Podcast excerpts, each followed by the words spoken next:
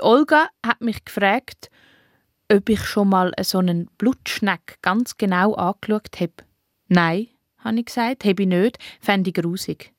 Doch, aber soll ich mal machen, hat sie gesagt. Sag im Fall mega schön.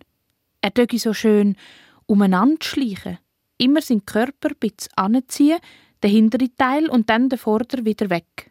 Hinten anziehen, vorne weg. Hinten anziehen, vorne weg. Immer so, immer weiter, so langsam, gemütlich, aber sehr sinnvoll, hat sie gesagt und ganz geschmeidig reingeschaut.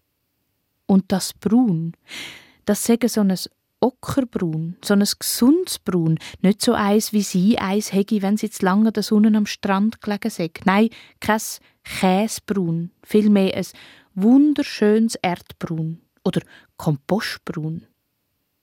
Und wenn man ganz genau anschaue, dann dückt der Schneck, weil er so schleimig ist, auch ein bisschen glitzern.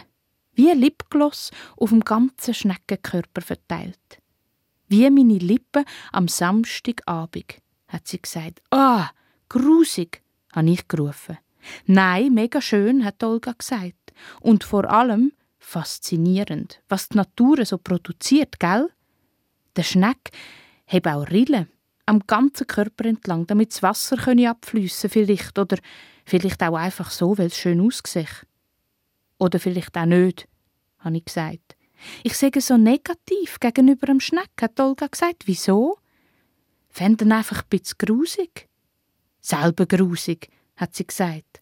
Und dass der Schneck im Gegensatz zum Mensch der Welt sehr gut tögi. Und dann hat Olga in ihre Manteltasche gelangt und hat so einen Schneck rausgenommen. Nein, habe ich gesagt. Nicht in Ernst, oder? Doch, hat Olga gesagt eine Schleimspur auf ihrer Hand und sie hat ihn gestreichelt und wieder versorgt. Ist mein Haustier, Trita, hat sie gesagt.